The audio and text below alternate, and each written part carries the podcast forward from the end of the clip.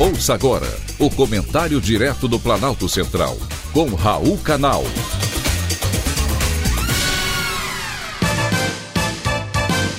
Queridos ouvintes e atentos escutantes, assunto de hoje: rastreamento indevido. Já está disponível no mercado mais uma invenção da Apple, o AirTag. Ele foi criado como um GPS para que você possa encontrar objetos perdidos. Eles são pequenos e redondos, iguaizinhos a um chaveiro, e se inspiraram em outros produtos de rastreamento do mercado bastante úteis, sobretudo para pessoas esquecidas. A ideia é que eles possam ser colocados em malas ou em chaves, qualquer coisa que você possa perder. Você pode rastrear um item com precisão de até 30 centímetros. Mas nas mãos erradas, eles podem ser usados para um propósito diferente. É isso que está acontecendo nos Estados Unidos.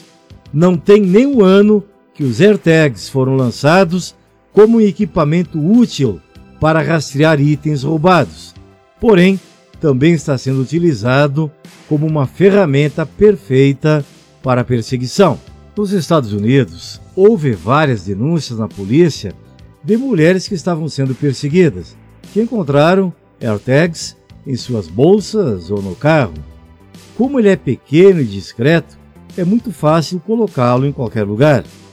Em nota, a Apple informou que estava ciente, muito antes de lançar os AirTags, de que eles poderiam ser usados para atividades criminosas.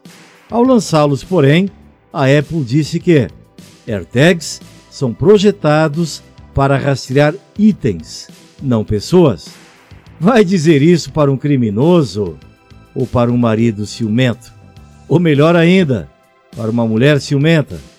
A Apple explicou ainda que pessoas que possuem um iPhone seriam alertadas se um AirTag não registrado estivesse se movendo com elas. E as AirTags deveriam emitir um sinal sonoro quando separadas de um proprietário por um período de tempo. Até parece filme de ficção. Mas e se você não possui iPhone?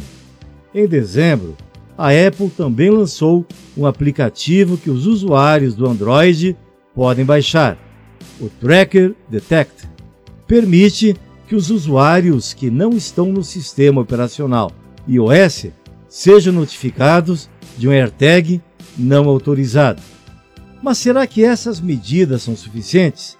Será que a Apple está mesmo fazendo o suficiente para impedir que seus produtos rastreiem pessoas? A ideia original é sensacional. Você pode rastrear algo que perdeu ou esqueceu onde colocou. Porém, o uso errado do equipamento está assustando as mulheres. A tecnologia é ótima, mas infelizmente algumas pessoas, como sempre, a usam para o mal. Foi um privilégio ter conversado com você.